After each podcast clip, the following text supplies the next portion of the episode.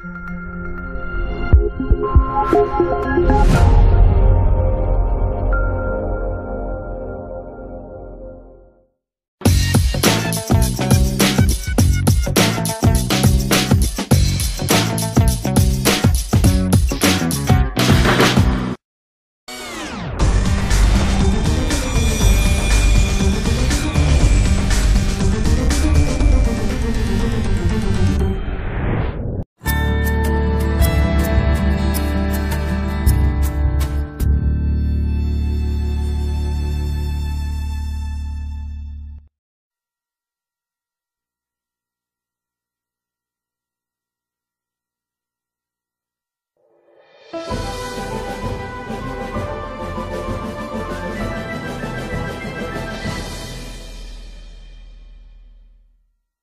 primeira vez que tive a oportunidade de ver esse espírito, eu me encontrava na infância.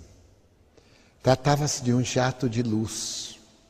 Por isso mesmo, apresentava-se-me informe.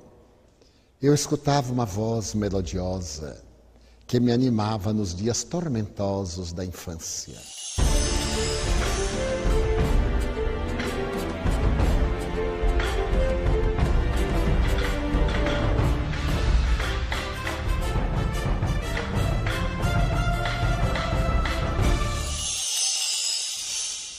Quando mais tarde eu fui vítima da enfermidade que me prostrou no leito, entre os meses de junho a dezembro de 1944, eu senti um amparo especial, uma voz cantante e dócil.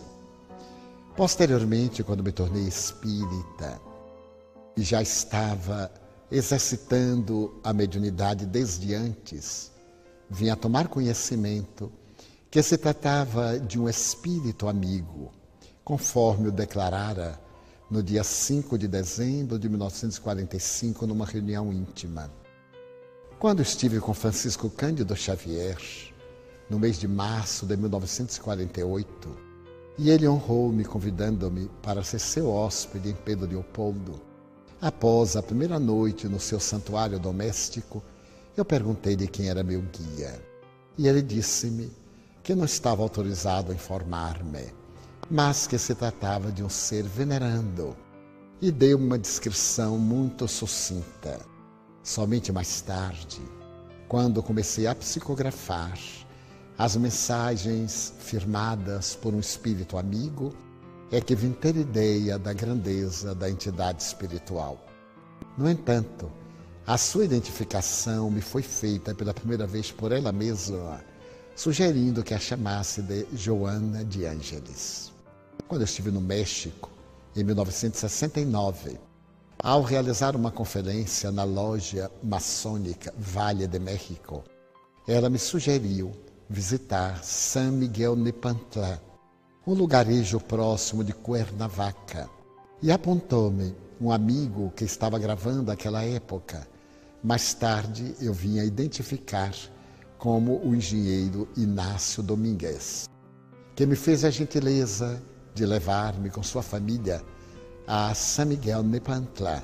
E ali, nos escombros da antiga fazenda, ela revelou-me tratasse da reencarnação de Sor Juana Inês de la Cruz, nome que ela recebeu ao aceitar os votos perpétuos na ordem a que se consagrou.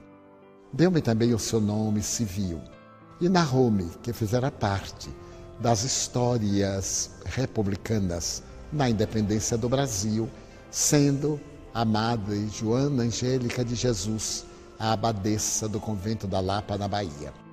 Mais tarde, em um diálogo íntimo, ela me falou que logo depois que desencarnou em Salvador, em 1823, ela foi convidada pelos espíritos nobres a participar da equipe de O Consolador e teria firmado uma mensagem que está no Evangelho segundo o Espiritismo, intitulada A Paciência, como espírito amigo, e mais uma outra sobre a caridade.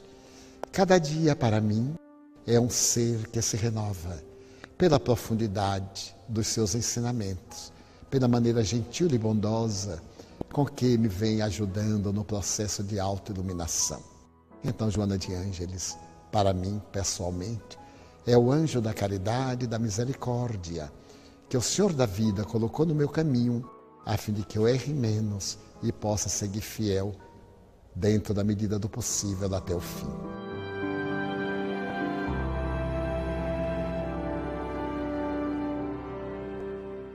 Ela informou-me que logo depois da morte de Jesus, no período dos testemunhos, nós nos conheceramos. No entanto, aquele filho que desencarna com ela, ela identificou como uma pessoa que nos é muito querida. Os nossos vínculos, portanto, têm início aí, por volta do ano 56, 57 da nossa era. E posteriormente, nos dias de Francisco de Assis, novamente esses vínculos estreitaram-se. Tivemos vários encontros e reencontros através da história, mas foi sob o sol de Assis que, em verdade, eu teria restaurado o compromisso de servir Jesus. Nos séculos que prosseguiram, nos dias terríveis da Inquisição e mais tarde na história da França, voltamos a encontrar-nos, particularmente no século XVII. A partir de então, os nossos vínculos foram espirituais. Ela estava no mundo espiritual, eu me encontrava na terra e vice-versa.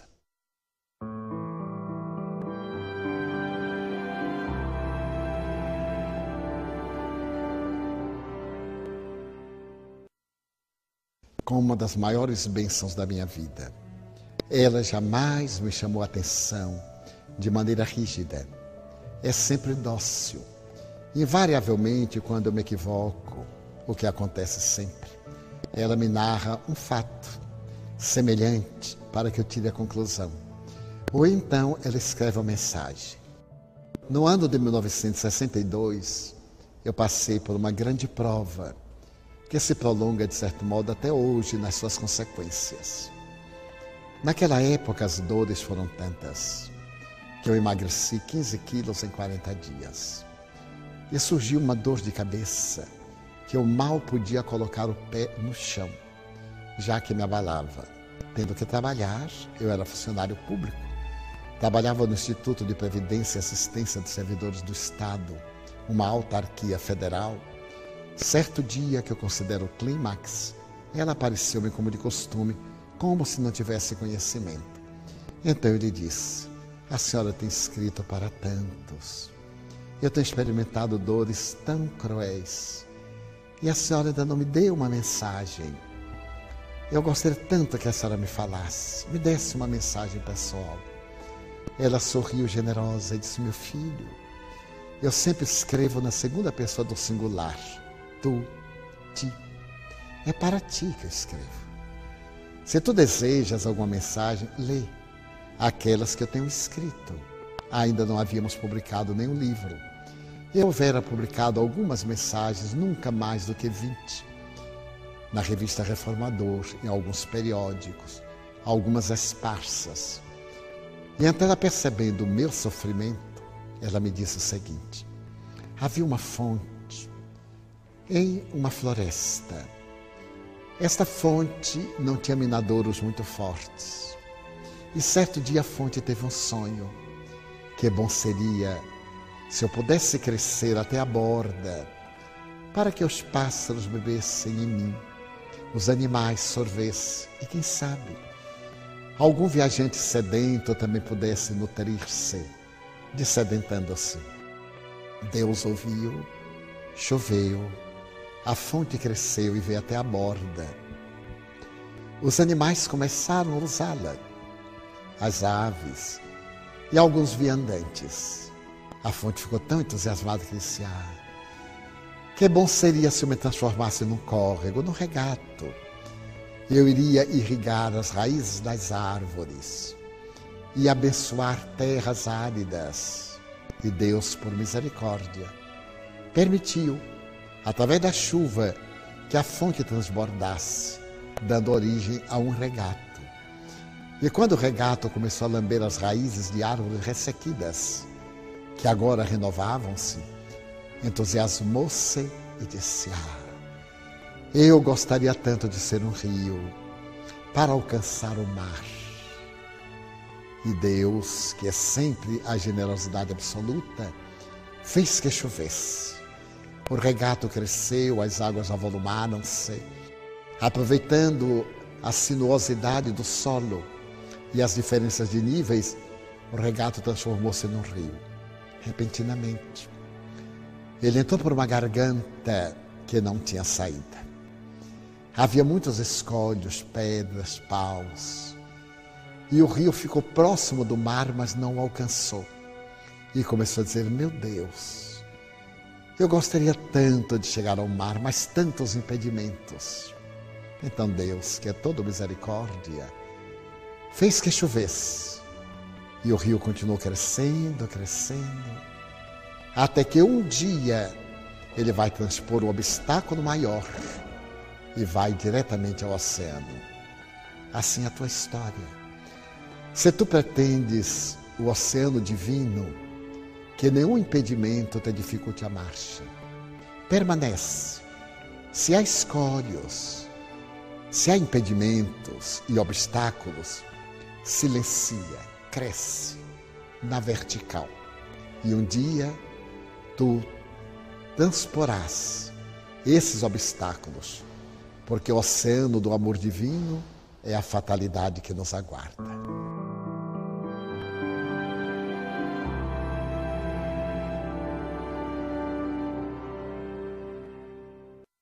Joana de Anjos me ensinou que a pessoa que mais ame, quando vê o amado enfermo, não pode tomar o remédio por ele.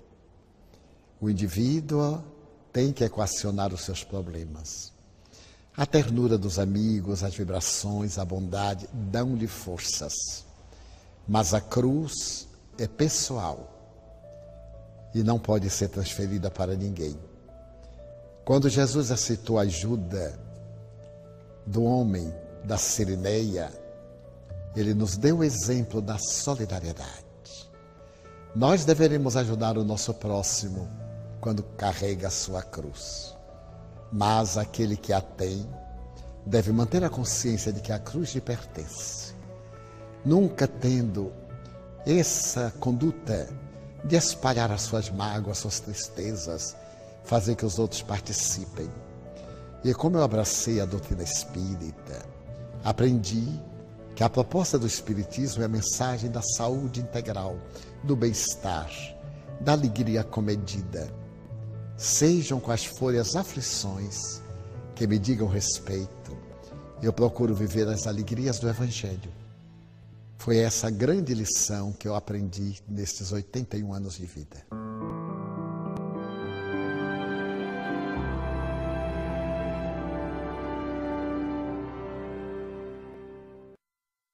Joana encontrava-se num momento muito grave da sua vida. Havia nela o vazio existencial o companheiro obedecia aos padrões da época do machismo. Tinha a sua vida paralela, o que para ela, uma dama do patriciado romano, constituiu uma grande aflição. Ela ouviu Jesus nas pregações do lago e um dia ela optou por manter um contato mais próximo e foi dialogar com ele. Jesus lhe havia preenchido os escaninhos da alma de tal forma que ela estava disposta a renunciar a tudo para segui-lo. E Jesus deu-lhe a grande lição de que o Evangelho é um instrumento. Amá-lo não significa deixar os outros pelo caminho. Temos que o amar na pessoa do nosso próximo. Temos que o amar junto àqueles que estão conosco que constituem os nossos irmãos da família universal. Quando então ele pede que ela seja fiel à cruz, que o ame, apesar dos delitos que ele comete a cada momento. Porque dia chega que todo aquele que ama a verdade é convidado a dar o testemunho de uma ou de outra forma, de acordo com o que aconteceu com ela própria.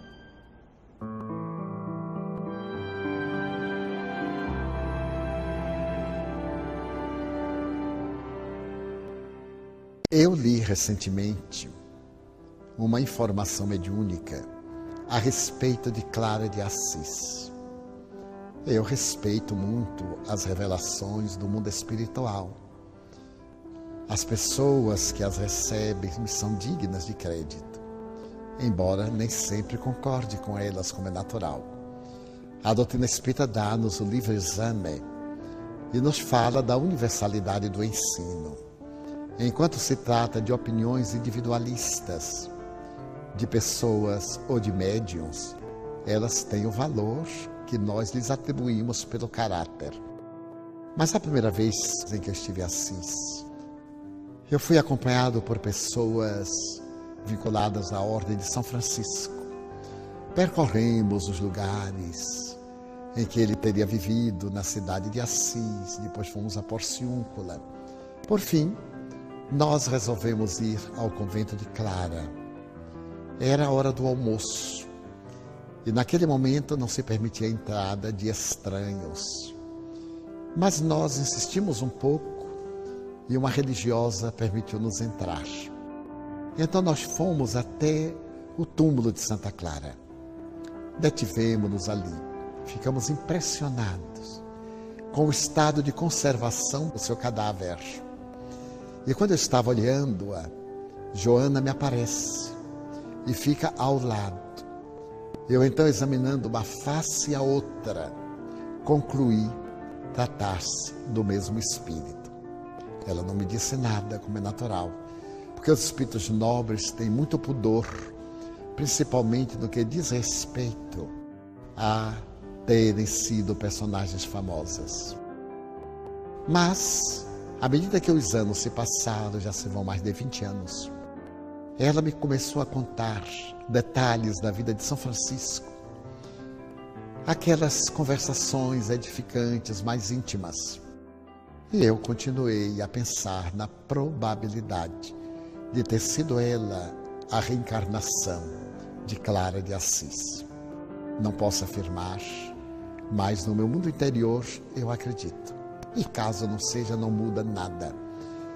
Ela tem sido um exemplo de humildade, de abnegação. E sempre me ensina as atitudes simples, desataviadas, não envolver as pessoas nos meus problemas, como já disse. Também não criar embaraço para os outros. Procurar ser o mais simples possível, o mais direto, o mais claro. Procurar ter uma vida privada que seja igual à vida pública. Tentar não fazer as ocultas o que eu não tenho coragem de fazer as claras. Então elegi essa conduta graças ao exemplo dela e das histórias que ela me narra de Francisco e da própria Clara.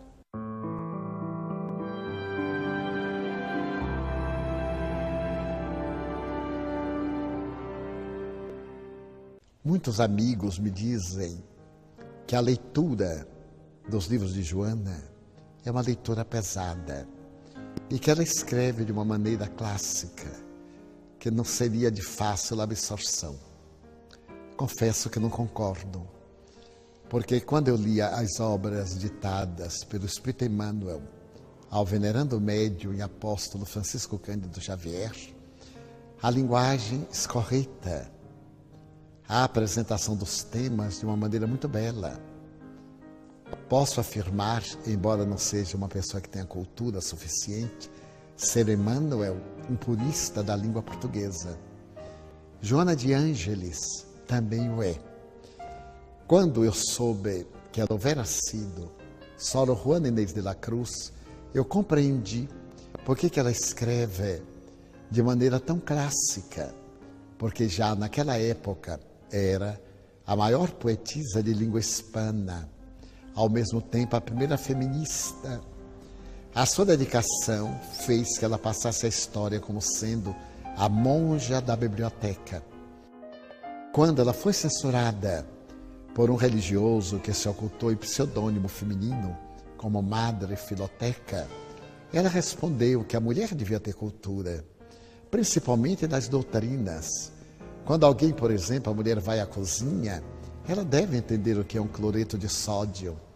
Quando ela olha para os céus, ela deve entender um pouco de astronomia. Naturalmente, se for hoje, diria, no relacionamento, ela deve entender um pouco de psicologia. Daí eu concluí que já àquela época é como se estivesse preparando-se para as atividades que o Senhor lhe daria no futuro. Muito tempo depois, quando ela escreveu o livro O Homem Integral, que eu não me dei conta que se tratava de uma série, nem ela me disse, eu achei o livro um pouquinho complexo, mas já no plenitude, eu notei que era um livro com uma profunda acentuação psicológica.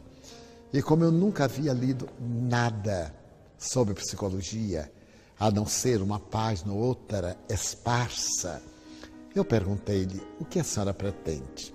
Ela me disse: pretendo fazer uma ponte entre a psicologia junguiana e a psicologia do espiritismo. O espiritismo é a maior ciência psicológica, meu filho. Precisamos trabalhar esse verdadeiro filão de ouro que ainda não foi percebido pelos corações amigos. Então eu quero iniciar para que os especialistas vão adiante. Então eu perguntei-lhe, mas como? A senhora foi religiosa nas duas últimas reencarnações, pelo menos no que eu sei. Como a senhora vai tratar de temas tão delicados de psicologia, principalmente do fim do século XIX para o século XX, se a senhora não estava encarnada? Ela sorriu de uma maneira gentil, me disse: a pergunta não tem cabimento em alguém que conhece a doutrina das reencarnações. Note bem, não é necessário que eu tivesse estudado psicologia na Terra. Recorde-se que aqueles missionários que vão à Terra levam conhecimento daqui para tornar-se conhecido no mundo carnal. Os grandes psicólogos, os grandes tratadistas foram daqui para aí. E muitos deles, antes de ir-se, foram submetidos a programas, alguns dos quais nós participamos. Acompanhamos muitos deles que, ao retornarem, foram submetidos à avaliação. Então, meu conhecimento, como dos espíritos que laboram no bem, não é da terra para cá, é daqui para a terra.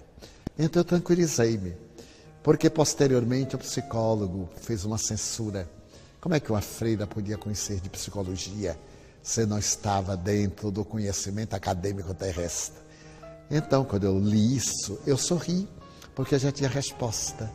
E fiquei tranquilo, porque, por outro lado, psicólogos, psicoterapeutas, psiquiatras, tanto do Brasil como do exterior, informam-me que esse contributo é muito valioso. E várias instituições no Brasil e no exterior formaram grupos de estudo das obras psicológicas de Joana de Ângeles, fazendo uma ponte com a psicologia espírita.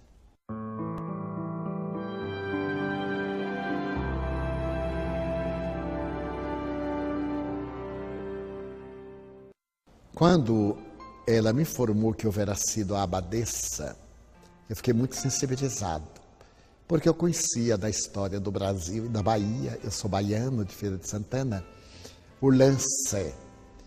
E a posteriori eu voltei ao convento, que agora é uma faculdade de filosofia. As monjas que ali viviam clausuradas foram transferidas para uma outra edificação. E então ela apareceu-me à porta, onde foi trespassada pela baioneta calada do soldado que estava embriagado. O objetivo dela para impedir que a soldadesca e Frene se adentrassem no convento era para que eles não viessem a violar as monjas, as mulheres ali recolhidas. Havia muitas jovens que se equivocaram e os pais internaram-nas vivas, que era quase uma casa de mortos. E ela e as religiosas guardavam essas moças Enquanto ela esteve tentando defender a entrada, as monjas fugiram, porque havia passagens subterrâneas para outras casas monacais, para outros conventos. Mas eles depredaram muito a igreja, roubaram, furtaram os seus ornamentos, os objetos do culto. E ela ainda sobreviveu alguma hora, arrastou-se da porta até uma velha marquesa de madeira, uma espécie de um sofá de tábuas, aonde veio a expirar. Mas ela havia pedido isto, o sacrifício da vida, mais uma vez, por amor e para poder preservar a dignidade de outras vidas.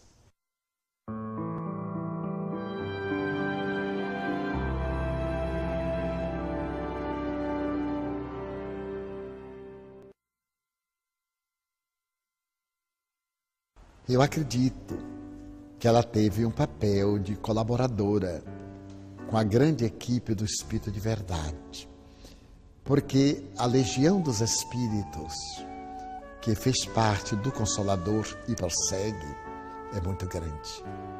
Pode-se dizer que eles vão aos milhares, cada um deles com uma tarefa específica. Muitos prosseguem colaborando hoje, onde chega a doutrina espírita na condição daqueles membros do primeiro grupo sob o comando do Espírito de Verdade. Tendo desencarnado nos anos 20, já Allan Kardec se encontrava na Terra e estava sendo elaborada toda a codificação do mundo espiritual desde há 100 anos. Dessa forma, a contribuição dela foi amparar médiums, foi abrir espaços mentais para que muitos pudessem assimilar melhor a doutrina dos espíritos. Como a cultura francesa é uma cultura muito dialética, então ela trabalhou com essas entidades para que o codificador estivesse protegido das forças negativas que sempre conspiram contra os ideais do bem. Não foi um papel de alto destaque, pelo que me consta, mas de uma colaboradora membro da equipe do Consolador.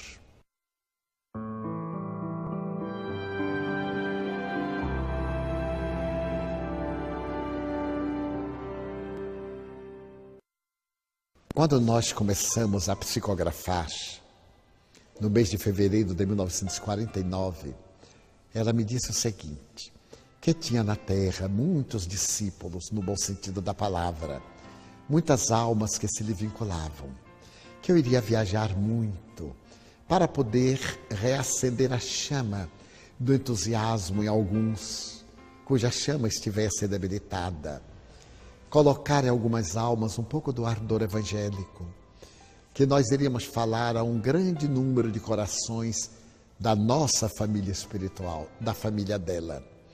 Mas que era natural que eu não poderia estar repetindo as mesmas cidades então iria o livro, iria a mensagem dela. Muitos iriam identificar-se com a sua mensagem, outros não, como é natural, por não fazerem parte da família. E então que o desejo de trabalhar na psicografia era para alcançar o maior número possível. Curiosamente, à medida que eu comecei a viajar e os livros foram sendo publicados vagarosamente, as pessoas me dizem são verdadeiras cartas que eu recebo de Joana de Ângeles. A primeira vez que eu li o estilo dela, tocou-me profundamente, dizem-me alguns.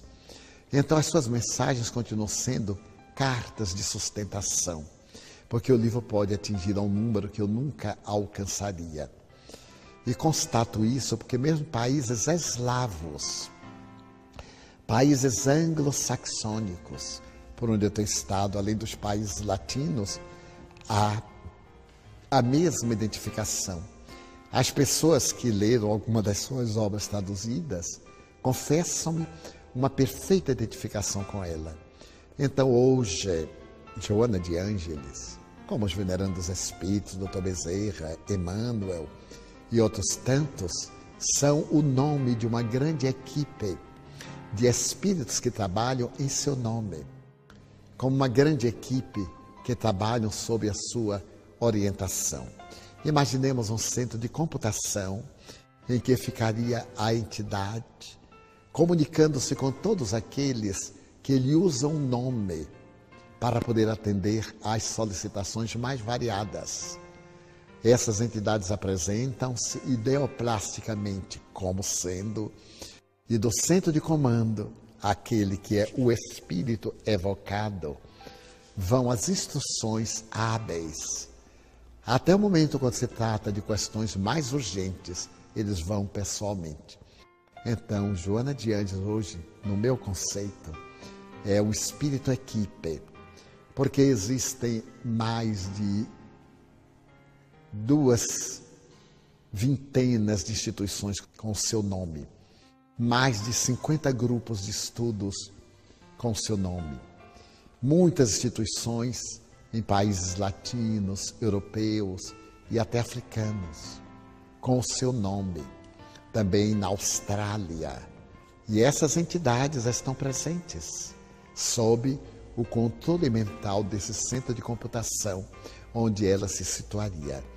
Então eu confesso que vejo nela um espírito de alta responsabilidade, sem nenhum privilégio para comigo, sem nenhum pieguismo, mantendo sempre a mesma austeridade e chamando minha atenção sempre que é necessário, de uma forma dócil, mas enérgica.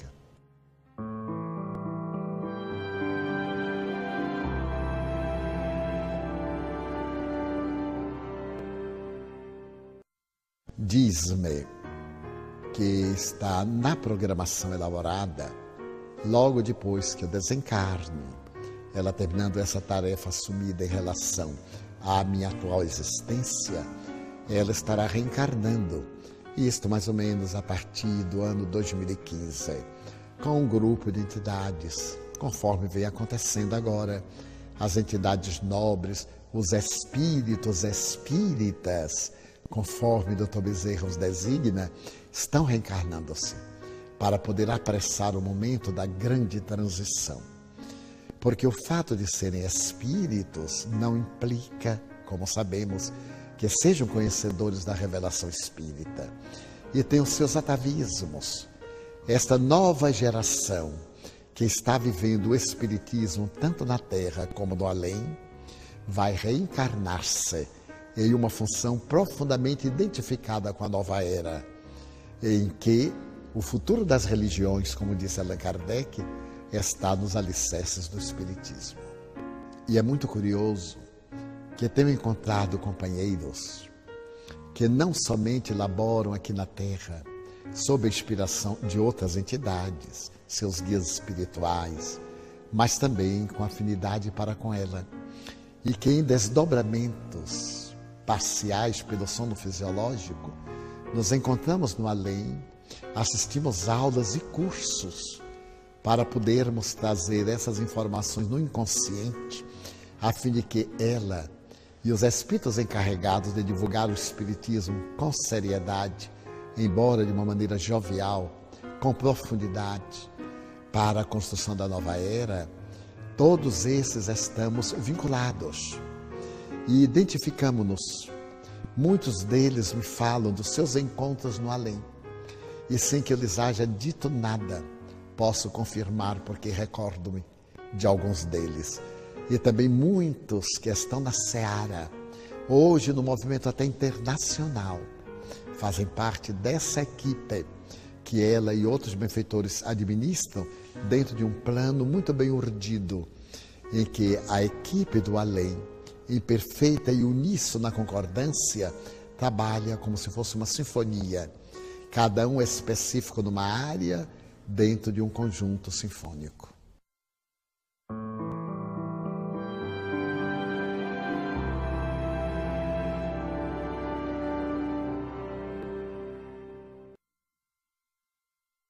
Ela me aparece invariavelmente como Juana Inês com a idade que oscila entre 50 e 55 anos.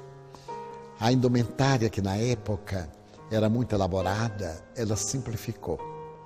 Ela mantém o véu, o primeiro véu branco e o outro em tonalidade azul, e a indumentária em si como um vestido largo em branco, mas o semblante muito jovem com a maturidade dos 50 anos, mais ou menos.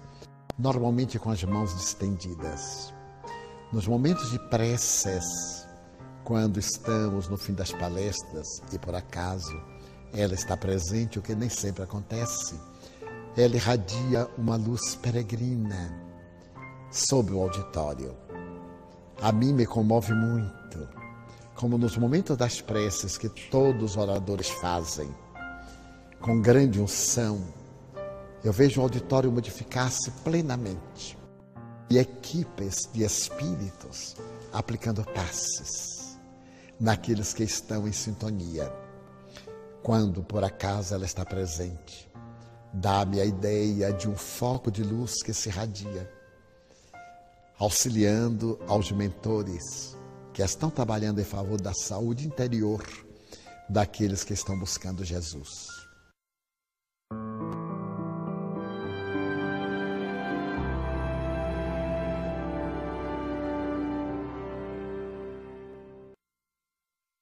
Uma bênção que reconheço não merecer. Há alguns anos estávamos psicografando o livro e ao terminar ela deu o título de Garimpo de Amor. Então eu falei muito emocionado, mas minha irmã, a senhora já escreveu mais de 100 mensagens sobre o amor. Eu as leio e são todas diferentes. Convergem para o fulcro da proposta de Jesus. Como é possível na sua mente elaborar dentro do mesmo tema tantas angulações? Ela sorriu gentil e me disse: Meu filho, estamos apenas começando. O amor é tão abrangente, é tão grandioso que estamos apenas começando. Então, psicografá-la é uma alegria inefável, principalmente quando se trata das mensagens especulares ou em outros idiomas. Eu me recordo da primeira mensagem que eu psicografei em alemão. Foi muito curioso que nós estávamos numa reunião íntima em uma cidadezinha perto de Colônia. Era um grupo pela manhã e então estávamos lendo o Evangelho. Quando ela disse eu gostaria de escrever, eu pedi papel aos amigos e fiz o transe. Eu perco a consciência durante o transe. Ela escreveu. Quando eu voltei ao normal que eu olhei, eu tive um choque. Eu digo, ah, meu Deus, o que será?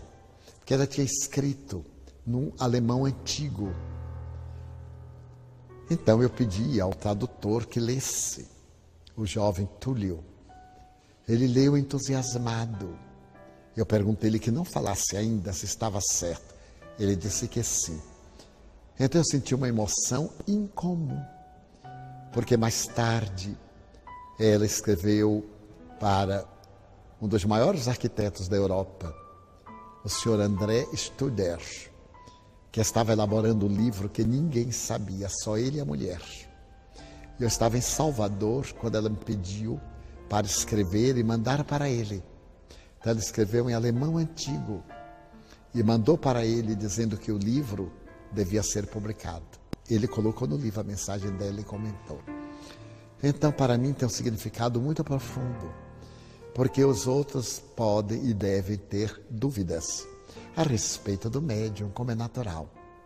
Mas isso me dá uma grande tranquilidade de eu não ter dúvida, pelos fatos que se repetem, porque ela já psicografou em árabe, trouxe espíritos a psicografar em italiano várias vezes em inglês a especular cinco vezes, em francês, em alemão, em espanhol.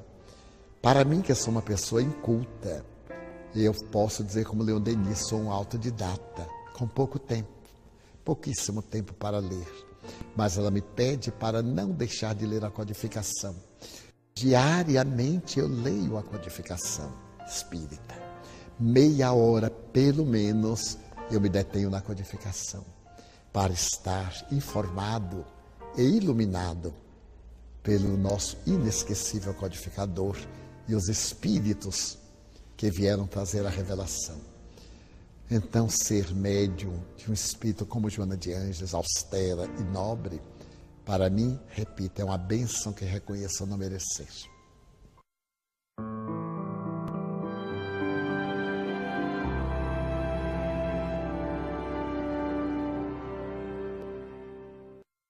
O primeiro, Messe de Amor, que tem uma história muito peculiar.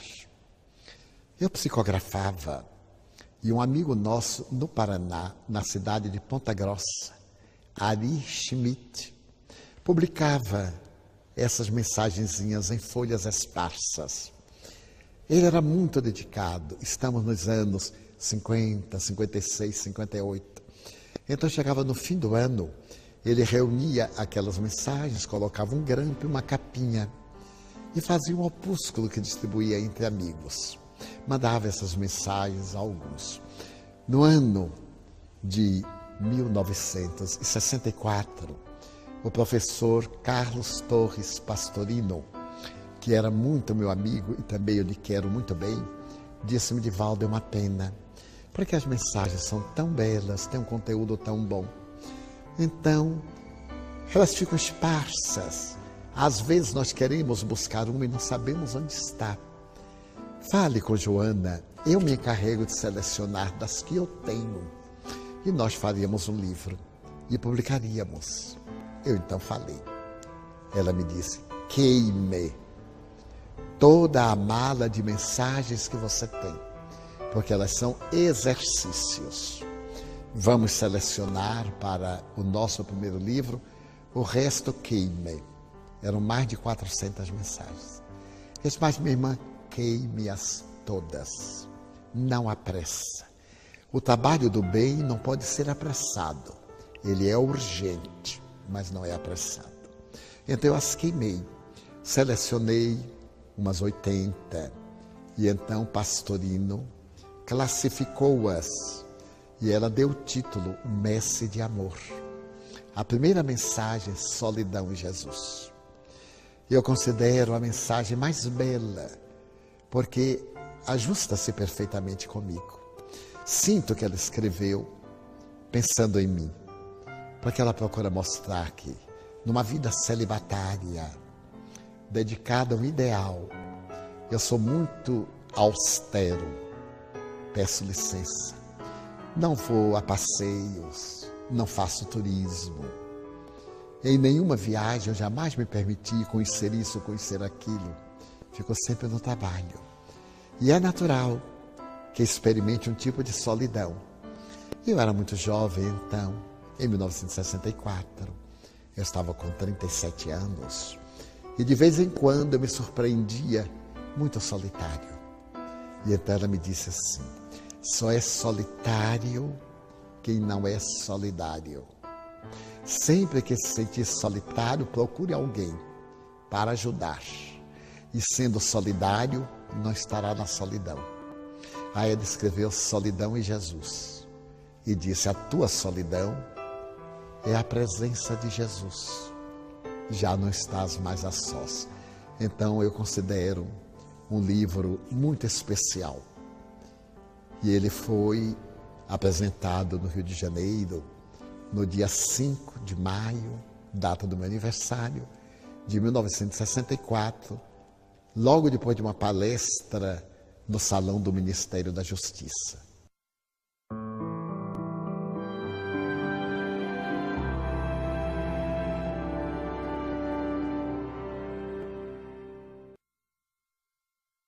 Quando eu me dei conta que se tratava de uma série, eu pedi a um psiquiatra muito amigo para que ele lesse um dos livros antes de trazer ao público.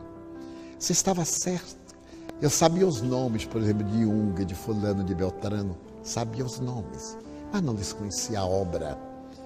Então eu pedi para que esses amigos lessem. Um amigo argentino, psiquiatra, depois, uma amiga psicóloga aqui do Rio de Janeiro, Isabela Spranger, e eles foram unânimes em dizer-me que era a melhor psicologia que haviam lido, porque era psicologia com alma. Ao invés de colocar tudo na psique, dentro do conceito tradicional de alma em grego, levava ao espírito imortal. E então eles passaram a ler com verdadeiro fervor essas obras. E posteriormente, quando o nosso confrade Geraldo Campetti fez um estudo de todas as obras, e elaborou dois livros a respeito das mesmas, eu concluí quanto à sua qualidade. E desta forma, eu vejo a ressonância em diferentes lugares do mundo por onde tenho passado, da utilidade de quanto tem ajudado a muita gente e a muitos psicoterapeutas que vêm aplicando, por exemplo, as visualizações terapêuticas apresentadas por ela no seu CD respectivo sobre saúde, sobre vida interior, que é dentro do movimento espírita algo inusitado. Nós sempre temos o pudor de dizer que não se trata de espiritismo. Trata-se de uma proposta espírita objetivando a saúde e o bem-estar, mas para que não se traga isso das visualizações para a instituição espírita. Da mesma forma que nós iremos trazer cromoterapia, regressão de memória e existências passadas, cristalterapia, etc. É uma terapêutica, mas o resultado das pessoas que se beneficiaram com essa contribuição, confesso que vai além de milhares.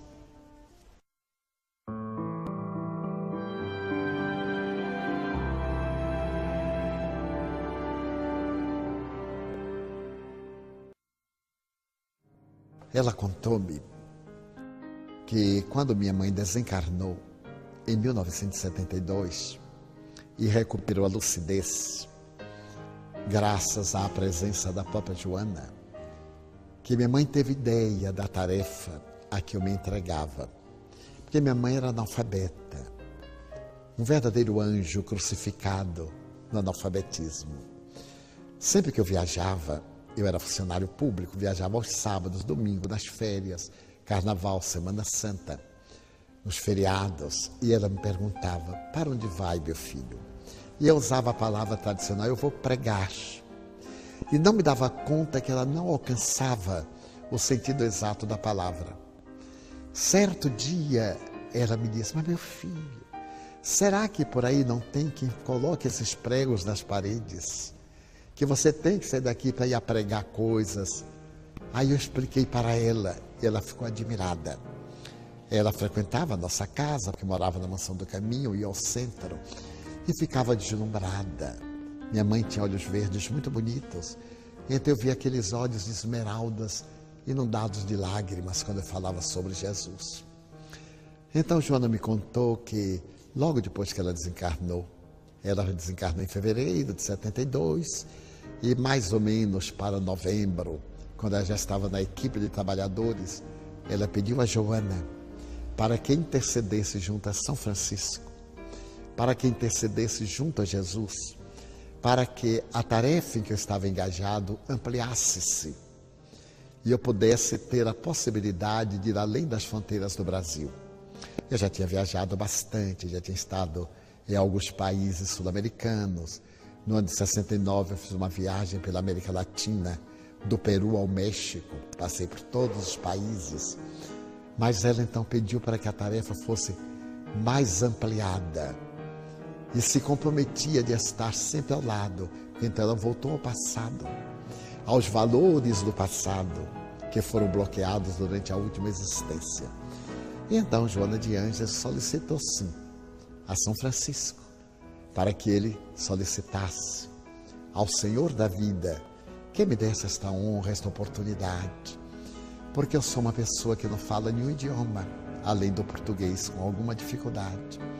Sempre viajei a sós, era uma temeridade, com salário modesto, pegando aviões aqui e ali, hospedando-me em lugares muito simples. E alguns perigosos pela América Latina. Sem recursos para lanches nem merendas. Então foi assim, um trabalho de muita austeridade. Chegar num país onde nunca Dante se falou sobre Espiritismo, que eu roguei a Jesus que me desse essa honra, de falar sobre Espiritismo onde de Dantes nunca ninguém havia falado. Falar para duas pessoas, para uma pessoa. Começar, à semelhança de Paulo, com uma distância abissal, a criar o primeiro grupo, até que realmente a divindade me permitiu em mais de dez países, na África, na Europa e até mesmo na América Latina. Por fim, há pouco tempo ela disse que pediu a Jesus, ela, Joana, para me permitir a felicidade de falar no país muçulmano. Então Deus me deu a honra de falar na Turquia. Pude falar realmente para um grande público, em um grupo de pessoas estudiosas de filosofia, que esse grupo ficou fascinado pelo Espiritismo. Estou convidado a retornar e, se tiver vida física, no próximo ano estaremos retornando e iniciando em outros países dos Balcãs, onde, que se saiba, nunca se falou Espiritismo. Então, isso tem um patrocínio de Joana de Andes atendendo ao apelo de minha mãe.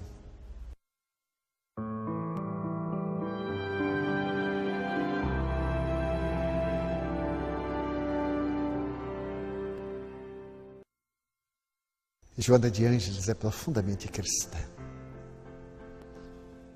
As suas raízes de amor estão todas sentadas no doce poeta Galileu.